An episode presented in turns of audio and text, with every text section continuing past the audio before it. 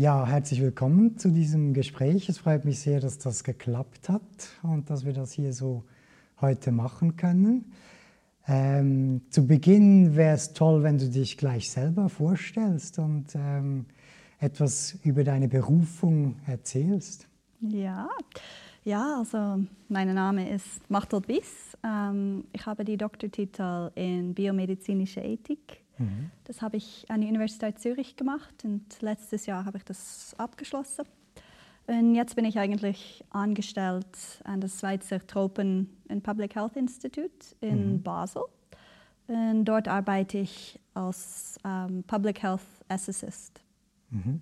Und äh, ja, ich habe vorher Immunologie studiert, im, nachher ein Master in Infektionskrankheiten und jetzt leite ich ein Forschungsprojekt im, mit Impfungen in der Schwangerschaft und vor Kinder. Mhm. Und das ist auch der Grund, ähm, wieso mich dieses Gespräch interessiert hat und wieso ich dich angefragt habe mhm. dafür. Ähm, wie, wieso bist du dazu gekommen, diesen ähm, Weg mhm. zu wählen? Was interessiert dich an dieser Materie? Ja, ich bin, ich bin eigentlich, ich denke, es hat mich relativ früh so interessiert. Ich bin ähm, in Kanada aufgewachsen mhm. und ganz im Norden, äh, relativ abgelegen. Und dort haben meine Eltern eine Imkerei gehabt. Ja. Und äh, dann bin ich eigentlich in einem Bienenhof äh, aufgewachsen. Mhm. Und ich habe eigentlich schon sehr früh so Interesse in der Wissenschaft und auch so ein Ziel, dass ich gerne Menschen will helfen als Kind. Und so dann habe ich eigentlich nur die Möglichkeit gesehen, als, um als Arztin äh, um ein medizinisches Studium zu machen. Und das war so mein Ziel vor einer ganz langen Zeit. Ich habe sogar noch Bienenspitale gehabt, wenn ich mit meinen Eltern gearbeitet mhm. habe, wo ich verschiedene Bienen versucht habe zu retten. Und ja, dann bin ich, ähm, dann bin ich eigentlich zuerst in Kanada gewesen, wo man zuerst ein Bachelors muss machen, bevor man die medizinische Studium macht. Und dann habe ich eigentlich angefangen mit Immunologie. Und mhm. das hat mich so interessiert, weil das ändert immer eigentlich, wie das Körper sich verhält mit der Umwelt und wie, wenn du einmal eine Krankheit hast, das nächste Mal reagiert dein Körper ganz anders und das lernt eigentlich immer. Und das hat mich schon so fasziniert. Und ich denke, ja, dann bin ich in die Bachelorstudium gekommen, habe ich das eigentlich in vier Jahren gemacht. Und dann bin ich in die Schweiz gekommen, um für eine Pharmafirma zu arbeiten in Basel. Mhm. Und in die Zeit habe ich mich dann beworben für ein medizinisches Studium. Aber dann habe ich auch ähm, ganz viel Zeit genommen, um zu reisen und habe ich auch über andere Möglichkeiten gelernt.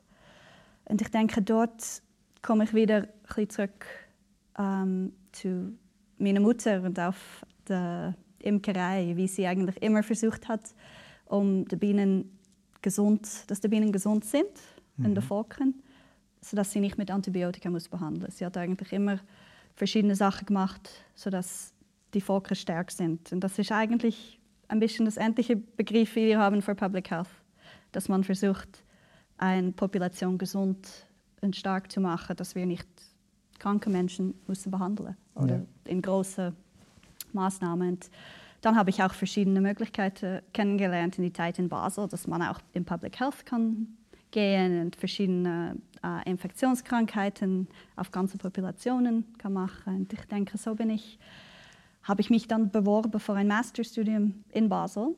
Mhm. Und äh, dann bin ich auf Singapur gegangen und habe ich auch Infektionskrankheiten studiert und Impfentwicklung. Ähm, ja, und ich denke, das hat irgendwie schon früh auf dem Bienenhof angefangen und so ist es dann irgendwie weitergelaufen. Habe ich die Masterstudium gemacht und bin ich wieder zurück in die Schweiz gekommen. Und bin ich, weil ich die Interesse hatte, um mit großen Populationen zu arbeiten und auch mit Impfungen. Und dann, ich habe auch sehr viel Interesse, wie es in anderen Ländern funktioniert. Und dann bin ich auf Genf gegangen und habe ich eine Zeit lang vor einer Organisation, das heißt Gavi, mhm. um, the Vaccine Alliance, Und die versuchen einfach so Kinderimpfungen in arme Länder zu bringen, dass alle Eltern die Möglichkeit haben, um ihr Kind zu impfen. Und dort habe ich, glaube ich, auch viel gelernt über die Unterschiede in Kultur und in, äh, die Realität von verschiedenen Menschen, wie sie Impfungen anschauen. Mhm. Und dann bin ich zu meiner Doktorarbeit gekommen. Und das habe ich dann gemacht für die neue Malaria-Impfung. Das war auch ein Thema bei Gavi, der Vaccine Alliance, und sie unterstützen das eigentlich. Und dort habe ich ganz viel gelernt, weil das war eine neue Impfung, die schon eigentlich sehr lang ähm, gesucht ist, oder das haben sie sehr lang geforscht. Und die haben sie dann eigentlich in die verschiedenen Länder in Ostafrika ähm, geforscht. Und dann habe ich mit den Eltern gesprochen von Kindern, die mitgemacht haben an die Forschung, um zu lernen, wie die Erfahrung war und wie sie eigentlich das sehen, ob sie die Impfung wollen machen in der Zukunft und wie die ganze Gesellschaft in Ostafrika damit umgegangen ist. So eine neue Impfung mhm. gegen eine Krankheit, die sehr aktuell ist ja. für sie. Und äh, ja, das so, irgendwie ist das so ein weitergelaufen bis, bis heute, wo ich wieder in die Schweiz bin. Mhm. Und jetzt arbeite ich eigentlich mit Hebammen und Gynäkologen, die mit schwangeren Frauen und neuen Eltern zu tun haben über mhm. das Thema Impfen. Ja. ja. Ähm, du hast gesagt, dass dich schon früh die Wissenschaft interessiert hat. Ja. Ähm, was hat dich da interessiert oder wieso? Ich weiß einfach noch, wann ich über zum Beispiel DNA gelernt habe und wie mich das so fasziniert hat, mhm. wie ein Körper irgendwie so ganz viele verschiedene Informationen in jeder Zelle hat. Und die Information, das, das macht eigentlich ein Mensch und das macht auch ein Pflanze und das macht die ganze mhm. Umwelt. Und ich habe es immer so fasziniert, wie man ähm, mehr kann ausfinden. Also es gibt noch so viel, das wir nicht wissen. Ja. Und dass es wirklich einen Job gibt, dass man das kann studieren und irgendwie so ein Aventur kann man vielleicht sagen. Es ist, ja.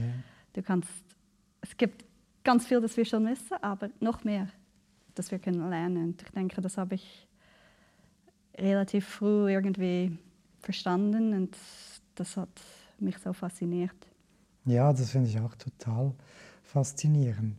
Ähm, jetzt hast du schon angesprochen, dass du eben auch so verschiedene Kulturen gesehen hast und auch wie die eben jetzt zum Beispiel mit Impfungen ähm, umgehen. Mhm.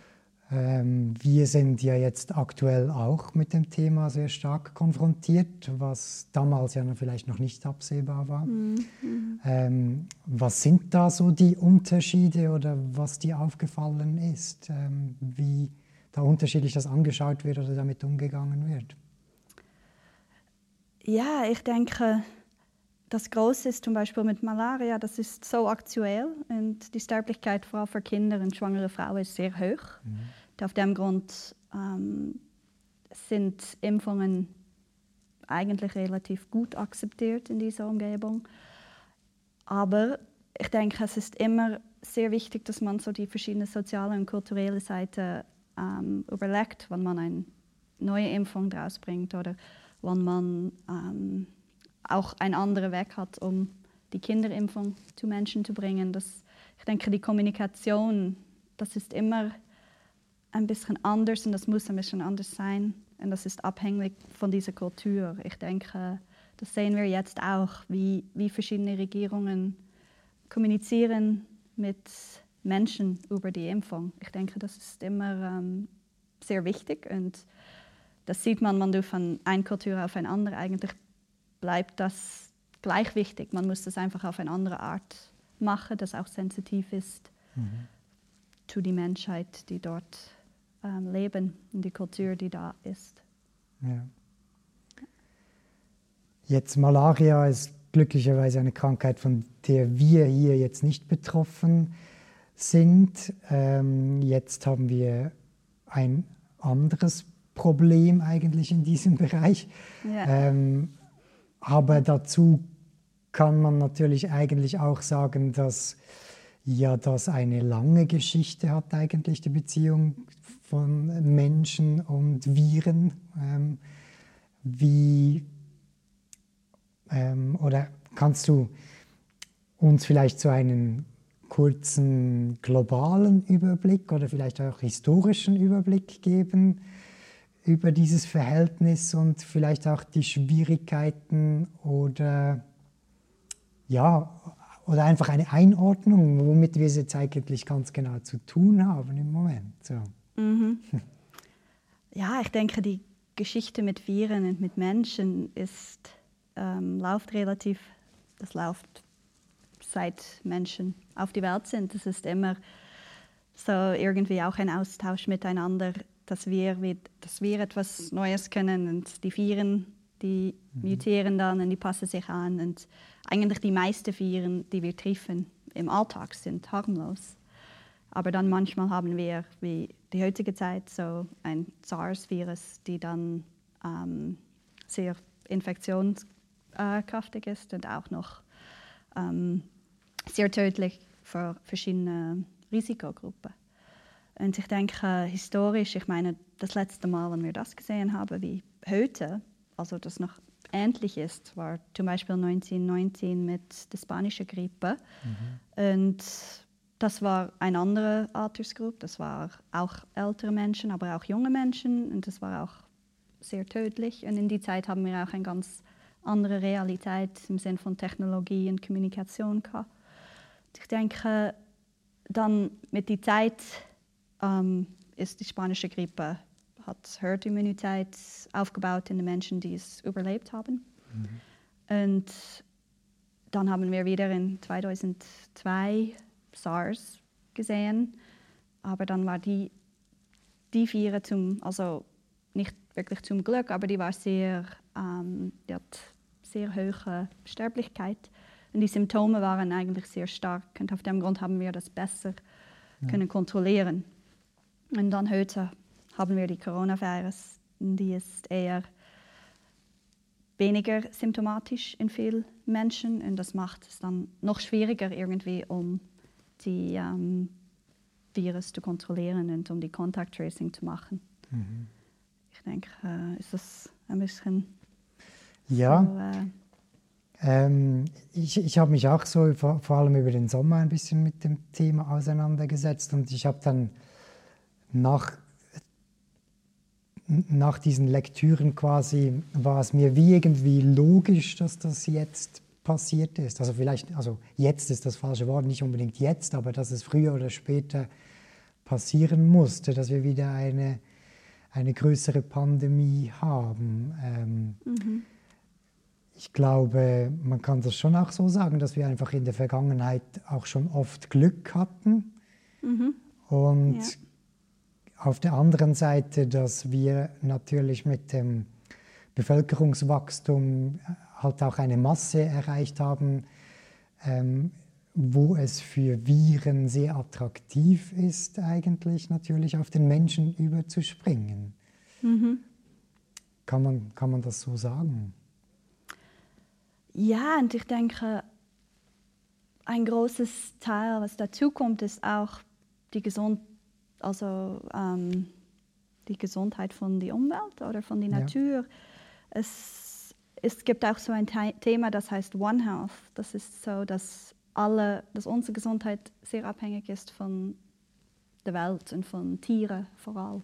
Mhm. Und das sieht man mit einem Virus wie ähm, Corona, aber auch wie Ebola und andere Virus, die wir schon getroffen haben, wie die eigentlich so übertragbar sind von Tier auf die Menschheit. Mhm. Und ich denke, wie wir jetzt auch zum Beispiel unser Fleisch produzieren und verschiedene Arten von, wie wir leben, ja. das, das ist auch sehr abhängig von, ähm, wie es mit der Menschheit geht und unsere, unsere Gesundheit und auch im Sinn von Infektionskrankheiten. Mhm.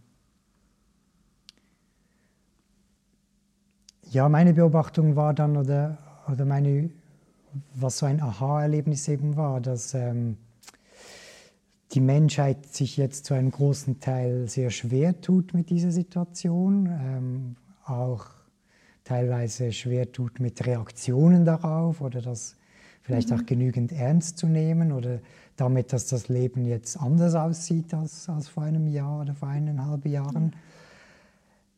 Und gleichzeitig wurde mir dann eben bewusst, dass es halt erst jetzt eigentlich wirklich in das breite Bewusstsein gelangt ist, diese Thematik. Aber eigentlich ähm, sind wir schon sehr oft mit einem blauen Auge davon gekommen. Und wie du auch sagst, eben gleichzeitig gibt es noch ganz viele Potenziale ähm, für äh, solche Geschichten, die entstehen könnten. Genau, eben die Massentierhaltung ist, ist äh, natürlich ein Stichwort. Ja. Und du hast ja oder bewegst dich auch im Bereich eben vom, vom Public Health. Mhm. Ähm, wie ist da der Blick so ähm, auf die Gesamtsituation vielleicht auch oder auch, auch auf, auf, eine, auf eine Welt jetzt vielleicht nach Corona? Ähm, wird das je wieder einmal ähm, so sein wie früher oder müssen wir uns darauf einstellen, dass sich halt seit letztem Jahr eigentlich alles geändert hat? Ja, das ist, glaube ich, auch schwierig zu sagen, wie das Mann zum Beispiel es wieder anfängt, dass wir gemütlich mit einer großen Gruppe in einem kleinen Raum ein Apero können mhm. äh, gemütlich nehmen. Ich denke, wir haben schon länger in Public Health, in Immunologie, im Bereich Infektionskrankheiten gewusst, so eine Pandemie ist wahrscheinlich. Wir, müssen, wir wissen einfach nicht, wann das kommt. Mhm. Und es hat schon verschiedene Forschungen gegeben, um zu schauen und zu irgendwie vorspellbar, wie sagt man dem, um zu vorspellen? Vorzust, ja. ja. Um, so predict. Ja, vorhersagen. Vorhersagen, mhm. wie, um, was kommt mhm. und was kann kommen und für was müssen wir uns beobachten. Und ich denke, das wird noch stärker kommen nach dieser Pandemie, weil ich denke, Menschen würden irgendwie ähm, bewusster sein, dass es eine Realität ist, dass wir uns muss beobachten, dass so etwas kann kommen. Und ich denke dann die sozialen Maßnahmen, die, glaube ich, sehr eine starke Reaktion in viele Leute bringen. Ähm, ich denke, die muss, wir müssen schon vorbereitet sein, um das eigentlich in die Zukunft auch zu mhm. machen. Ja. Also da ist, das ist eigentlich eine Zahl, die mich da auch beeindruckt hat, die ich gelesen habe. Bis ähm, 1800, jetzt bin ich nicht mehr ganz sicher, ob ich es richtig im Kopf habe, aber ungefähr bis 1800 gab es ungefähr eine Milliarde Menschen und bis 1850 glaube ich eineinhalb Milliarden Menschen. Okay. Und jetzt sind wir bei sieben Milliarden und ich glaube, ja. wir brauchen aktuell 13 Jahre, um eine Milliarde Menschen Menschen hervorzubringen. Ja, ja. Und für mich war das auch so eine, ein Aha-Erlebnis. Also ähm, das, die, die Situation hat sich total verändert und ja. wir leben auf so engem Raum zusammen wie noch nie und sind so mobil wie noch nie. Ja. Und deshalb ist die Situation eine ganz andere, was, was jetzt zumindest auch dieses Thema betrifft. Genau. Wie ich vorher gesagt habe, jetzt gibt es schon Technologie, die wir nicht vorher hatten, aber jetzt gibt es auch so viele Menschen, dass die Wahrscheinlichkeit, dass ein von den Menschen irgendwie ähm, von einem Tier oder von der mhm. Umgebung die Virus nimmt und dann verbreitet, ist viel größer, wenn man auf so eine enge Flache so viele Menschen hat. Und ich denke, mhm. das, das ist schon, das ist einfach, ja, ich glaube am Schluss eine Mathe-Frage. Wie, mhm. wie wahrscheinlich ist das? Ja. Und ja, wenn die Bevölkerung so groß ist, dann geht die Wahrscheinlichkeit auch höher. Ja. Und äh, du, kann, du, musst mich korrigieren, wenn ich das falsch sage, aber was, auch, was ich auch interessant fand, oder, ist, dass ja die meisten dieser Viren sind ja Spillovers, oder? Also, also Zoonosen eigentlich in, mhm, in Deutsch. Genau. Ähm, und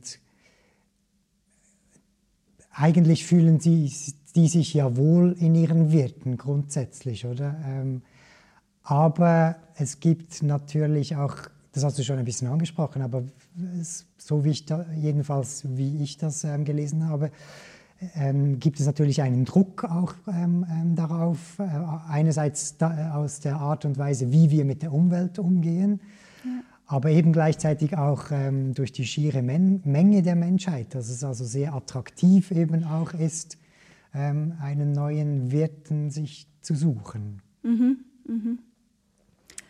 Habe ich das so ungefähr richtig gesagt? Ja, ich denke, attraktiv verstehe ich das vielleicht als Wissenschaft, in der Wissenschaft zum Beispiel als etwas von Evolution, ja. Evolution, mhm. wie, ähm, wie ein Virus eigentlich ideal oder wie ein Virus sich wohlfühlt.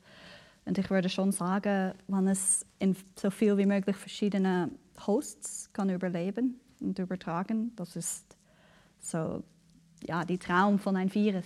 Mhm. Aber gleichzeitig würde ich dann sagen, die Virus will auch nicht, dass Menschen sterben. Ja. Die wollen eigentlich, dass die Menschen so viel wie möglich das kann verbreiten mhm. und überleben und nicht zu krank sein. Ja. Und irgendwie dort auch, dann kann man erwarten, wenn ein Virus zu, ähm, zu stark von einer Erkrankung rausbringt, kann man sagen, das ist auch nicht ideal für die Virus. Und ja. auf dem Grund glaube ich, mit Corona sehen wir das jetzt im Vergleich mit ähm, SARS äh, in 2002, wo die Virus, die hat eigentlich, die war, Menschen waren zu krank und auf dem Grund ist das dann irgendwie weggegangen. Mhm. Und jetzt mit Corona relativ viel haben milde Symptome im Vergleich mit 2002 und das hilft dann irgendwie die Virus, um zu übertragen, vor allem wenn wir so viel reisen und so viel mischen miteinander. Ja. Ja, das Bild finde ich wirklich auch schön, eben mit Evolution, oder? Das ist ein ja. ständiges ähm, Try and Error, oder? Also jetzt aus Sicht der Viren. Genau, genau. Und äh, ist die Frage dann, also jetzt hat man wieder eine neue Mutation entdeckt, aber äh, in Tat und Wahrheit findet das ja ständig statt, oder? Genau. diese Mutationen und dann das ausprobieren, ob es dann funktioniert eigentlich. Genau. Ähm, ein Thema, was mich natürlich auch noch interessiert, jetzt aktuell und was ich merke, was auch die, die Menschen ähm, sehr beschäftigt, was viel diskutiert wird, ist eigentlich jetzt die, das, die ganze Geschichte mit der Impfung. Ähm, mhm. Man hat einerseits lange davon geredet und gehofft, dass das schnell kommt. Und auf der anderen Seite ist zumindest ähm, im Westen und speziell auch in der Schweiz die ähm, Skept, Skept, ähm, ich das Wort gerade nicht, Skepsis ähm, sehr hoch. Mhm. Also man mhm. ist sehr kritisch ähm, de, dem gegenüber. Ähm, kannst du vielleicht zu dem Thema ein zwei, drei Sachen sagen ähm, und das vielleicht auch ein bisschen einordnen. Wo, ähm, woher, woher, kommen eigentlich Impfungen? Ähm, was kann man dazu sagen? Was gibt es ähm, an Wissen, was man da vielleicht ähm, ein bisschen ähm, hinaustragen kann, sodass das vielleicht auch gewisse Ängste wegfallen oder dass, dass man informiert ist auch äh, ein bisschen über dieses Thema, so jetzt aus deinem Hintergrund heraus. Mhm, mhm. Ich meine, Impfungen, ja, das, das ist eigentlich von einer Zeit von Edward Jenner, die, mhm. die angefangen hat mit der Pocken. Ja. Mit, äh, es hat eine Zeit gegeben, wo die Pocken wirklich halb die Population in verschiedene ähm, Aus, Ausbrecher, Outbreaks mhm. ähm, ja, halb die Menschheit ist eigentlich gestorben in verschiedenen Völkern. Und er hat einfach gesehen, dass ähm, verschiedene Milkmaids dann geschützt waren, weil sie hatten eine andere Form ja. von Pocken. Mhm. Und dann haben sie nicht mehr die Krankheit bekommen. Ja, ich habe auf jeden Fall festgestellt, dass äh, auch in meinem Umfeld äh, viele, dass das, das, das heftig diskutiert wird jetzt mit diesem Impfstoff, mit diesen Impfungen mhm. und dass es auch kontrovers diskutiert wird, dass viele Menschen auch kritisch sind. Mhm. Ähm, kannst du uns da vielleicht ähm, ein paar Infos geben, wie man das einordnen kann, so ein Impfstoff, was da jetzt ganz genau auch passiert ist vielleicht ähm, in diesem Jahr oder wenn man so einen Impfstoff ähm, ähm, entwickelt und ja, womit wir es hier zu tun haben. Ja, meinst du so die Impfung vor Corona oder Impfungen in allgemein, wie wir die entwickeln? Ja, also schon auch jetzt sicher im Hinblick auf Corona, aber es hat natürlich wahrscheinlich so grundsätzliche ähm, Dinge, die man einfach dazu sagen kann. Ja. So, ja was, was Impfungen betrifft. Auch eben, also was mich eigentlich hauptsächlich auch interessiert, ist eben, dass viele Menschen kritisch sind. Gibt es Grund dazu, kritisch zu sein? Oder mhm. woher kommt das? Oder was, was sagt die Wissenschaft da dazu? Ja. So. Ja, ich denke, grundsätzlich ist das schon gut, wenn man kritisch ist über etwas, das mit dem Körper oder dass du einnimmt in deinen Körper, was du isst, mhm. was, wenn du vielleicht einen Tafel gar nimmst oder was Medikamente oder Alkohol trinkt. Ich denke, Impfungen ist es endlich. Man soll schon kritisch sein, aber ich denke, man kann auch vielleicht, ähm, für, also wenn man über Impfungen spricht, wie die Entwicklungsphase gehen, vor allem auch mit Corona. Aber das ist gleich wie mit allen anderen Impfungen, die wir jetzt eigentlich haben. Man hat immer die Phase 1 Clinical Trial, wo man mhm. eigentlich die Sicherheit testet. Und dann Phase 2 und 3, wo man die Sicherheit in Kombination mit wie gut die Impfung wirklich funktioniert in die Population. Und ich meine, das hat, das hat sich auch nicht verändert in, mit Corona. Die, mhm.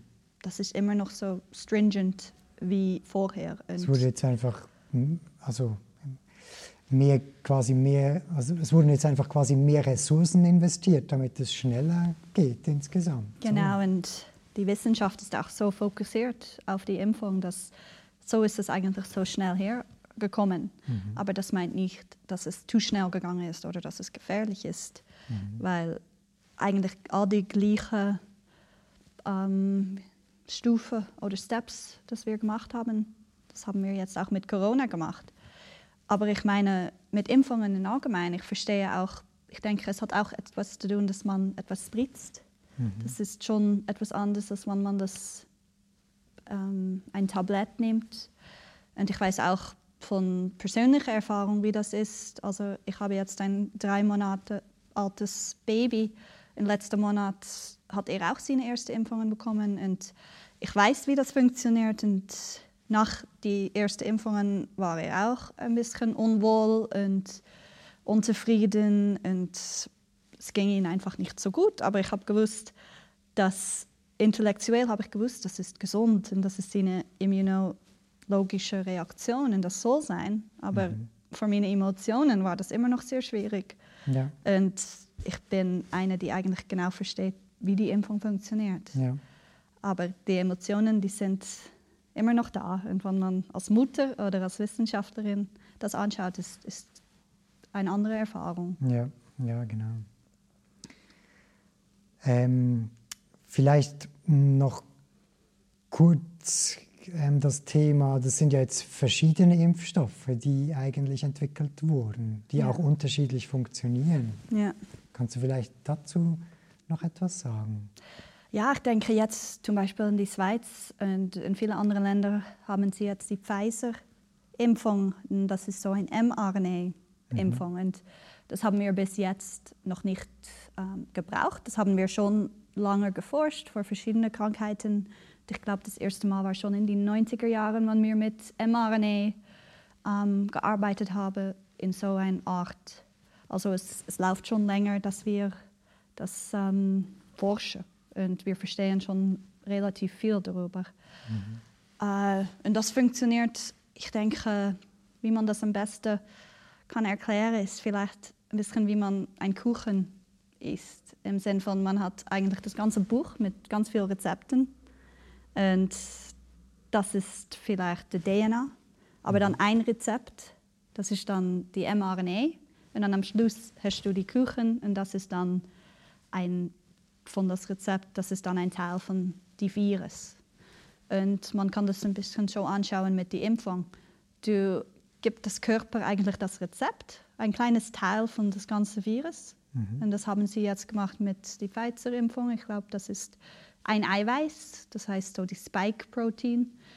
Und das ist nur ein kleines Teil von dem Virus. Und die geht, die kommt dann mit der Impfung, also das Körper bekommt dann das Rezept. Und die weiß dann, okay, so sieht das aus. Das mhm. ist ein Teil von des Virus. Der Körper lernt, wie man die Virus erkennt. Und wenn man wirklich die Coronavirus dann trifft, dann weißt du schon, oh, so sieht die ganze Kuchen draus. Nur weil du weißt, okay, so sieht die Spike-Protein draus auf die Virus. Ja. Und ich denke, das ist eigentlich ein ganz sicherer Weg, um eine Impfung herzustellen, mhm. weil das ist nur ein Teil. Wir haben schon andere Impfungen, die wir jetzt brauchen und die sehr sicher sind. Und dann braucht man vielleicht die ganze Bakterie. Das mhm. kann dann nicht ähm, wachsen, es lebt nicht, aber man ähm, in die Impfung selber ist das Ganze oder schon das Eiweiß, das zusammengestellt ist. Und mit mRNA ist das eigentlich so eine gute Möglichkeit im Sinne von wie sicher es ist, weil es hat auch nicht keinen Kontakt mit dem ganzen ähm, Rezeptbuch, die ganze DNA, das bleibt mhm. separat in ein anderer Teil von dieser Zell. Ja. Und ähm, man kann das eigentlich relativ einfach auch sehr schnell so ein Scale-up machen von Impfung. Und ich denke, das ist sehr spannend. Und mhm. ähm, nur weil es neu ist, dann ich denke, wir müssen nicht Angst haben, nur weil es neu ist, weil für die Wissenschaft ist das auch nicht neu. Mhm. Ja. Also du lässt dich impfen, sobald es möglich ist. sobald meine Zielgruppe dran kommt, aber vorher ist es schon wichtig, dass die Risikogruppe ja, ähm, genau. zuerst kommen. Ja. Ich habe ein Interview gehört, wo es so gesagt wurde, dass natürlich, wenn man so viele Menschen mit einem Impfstoff ähm, impft, dass es natürlich ähm, Komplikationen geben kann irgendwo. Mhm. Wie ist da die Sicht jetzt aus ähm, Public Health? So wie, wie ist das quasi ein, eine Güteabwägung, dass man sagt, ähm, natürlich wird es Komplikationen geben, aber das ist viel weniger schlimm, als wenn die Krankheit ähm, wütet. Also dass man quasi wie eine Optik auf das, das oder es ist wie ein Konflikt, dann, ähm, ob man die Optik ähm, aus der Sicht des Ganzen hat, also mhm. ähm, äh, mit der Verantwortung auch für ein, ein, einen Staat oder eine Bevölkerung ähm, versus eigentlich die Optik des Individuums. So. Mhm. Da gibt es so, gibt es da so ein, irgendwie gibt es da so einen Interessenskonflikt oder so oder ein, ja. ein Risikokonflikt auch. So. Stimmt das so? Kann man das so sagen? Ja, ich denke, so sprichst du eigentlich über das ganze Public Health, auch die sozialen Maßnahmen jetzt. Für manche Leute ist das sehr schwierig und auch für verschiedene Geschäfte.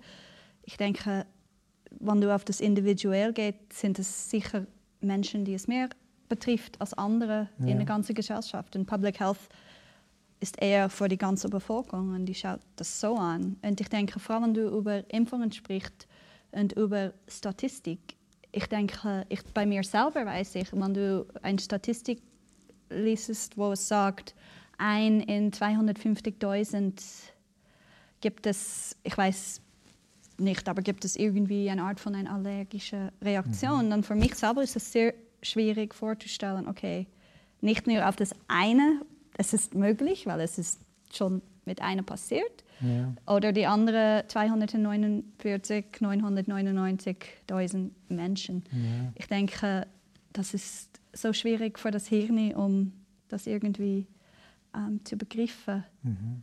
Und dort denke ich, ist es sehr wichtig, auch ja, das Ansicht zu haben von die, wie die Krankheit ist, wie die Realität jetzt ist für Menschen mhm. und was es bringt, wenn wir können impfen und wann es die Schutz gibt und wann wir wieder ein bisschen mehr zu, äh, näher an die Normalität kommen. Ja.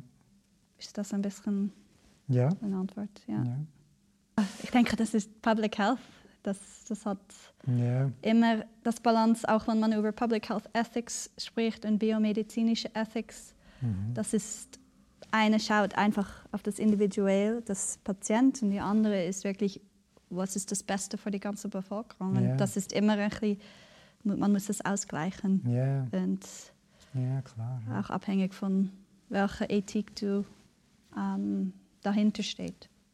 Ja, und das sind auch, das sind auch wieder andere Interessen, oder? Also jemand, der eine Regierungsverantwortung hat oder, oder eine Verantwortung jetzt eben im Gesundheitswesen oder so, für den ist natürlich die Aufgabe erfüllt, quasi, wenn du sagen kannst, es funktioniert bei einer Million und nur bei einem nicht. Genau. Aber aus, aus Sicht des Individuums, ähm, wenn du dann der eine bist oder die eine, dann ähm, ist das natürlich ein Problem, oder? Das ist Genau. ein ganz anderer Fokus. Genau. Und so, ich denke, dort spricht man einfach über Wahrscheinlichkeit. Wie wahrscheinlich ist das, dass ich Corona bekomme und dass das eine schwierige Krankheit für mich ist und wie schwierig ist das, ähm, wann ich die Impfung bekomme und ich habe eine allergische Reaktion. Ich denke, das ist auch, das muss, kann man auch als individuell so überlegen. Ja. Und ich denke, so ist es ähnlich mit Kinderimpfungen. Auch wenn ich ähm, meine Baby impfe, heutige Tage in die Schweiz, das mache ich auch für die Gesellschaft und ich nehme ein, irgendwie ein gewisses Risiko, ganz klein, aber Ja. es ist immer noch die eine, eine Million Statistik, dass es ein Risiko gibt. Und ich nehme das einfach, weil ich die Verantwortlichkeit habe, finde ich, als, äh, für die Gesellschaft. Ja. Und so ist das von meiner Ansicht auch jetzt in die Corona-Pandemie Mhm. Die soziale und gesellschaftliche Verantwortlichkeit des Menschen. Ja. Ja. ja, und das fängt ja schon eben beim Maske tragen oder bei solchen Sachen an. Oder? Genau. Ja. Ja. Ja. von daher eigentlich ein schönes Thema, Ja, dass man äh, äh, ja, dass, dass es viel damit zu tun hat, eben äh, gegenseitig aufeinander zu achten. Auch.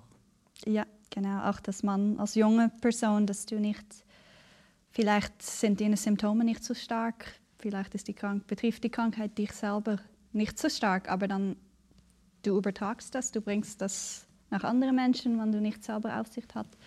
Und ich finde das auch sehr wichtig, dass man so überlegt und das Blick hat über die ganze Gesellschaft und deine Position in die Gesellschaft und deine Verantwortlichkeit. Ja. ja, und das ist eigentlich auch einfach wieder Evolution halt. Ja, Es geht, äh, auch wenn wir immer sehr stark das Gefühl haben, es geht um uns selber und um das Individuum, aber eigentlich schlussendlich äh, geht es halt äh, eher um das Ganze als ähm, um den Einzelnen. So, ja. und auch wenn du anschaust, warum wir sind, wo wir sind, Ja. das ist, weil wir so sind, sozial sind und so gut zusammenkommen. Und ich denke, Ja. das ist etwas, das ich hoffe von dieser Pandemie, dass wir sehen, wie kräftig wir eigentlich sind, wenn wir zusammenkommen und wenn wir einander versuchen zu verstehen und wenn wir miteinander richtig kommuniziert, wie, wir, wie weit wir kommen. Und ich hoffe, in fünf Jahren schauen wir zurück zu diesem 2020 und wir sehen, wie, wie stark wir eigentlich zusammen waren und wie wir zusammen eine Lösung gefunden haben als Mensch. Ja. Ich denke, das ist ja, und das ist auch der Unterschied oder, zwischen dem Mensch und anderen ähm, Organismen oder Lebewesen, dass wir eben die Möglichkeit haben, darauf zu reagieren und, und äh, Erfahrungen, die wir schon gemacht haben, mitnehmen können oder eben auch ähm, Erfahrungen weitergeben können, weiter sagen können, ja, so dass man eben nicht alles direkt selber erleben muss, sondern dass man eben einen Vorteil hat, indem man ähm, ähm, mit, mit Wissen arbeiten kann, das schon jemand ander, anders erarbeitet hat oder Erfahrungen, die jemand anders gemacht hat und so eigentlich einen, ähm, dann einen Vorteil hat, zum Beispiel eben ähm, in der Reaktion auf so ein Virus. genau. Ja, Ja, vielen Dank für das Gespräch. Das hat mich sehr gefreut, dass wir das so spontan und kurzfristig machen konnten und äh, Ja. dieses ähm, sehr aktuelle Thema ein bisschen beleuchten konnten zusammen. Vielen Dank. ja danke vielmals, Silas.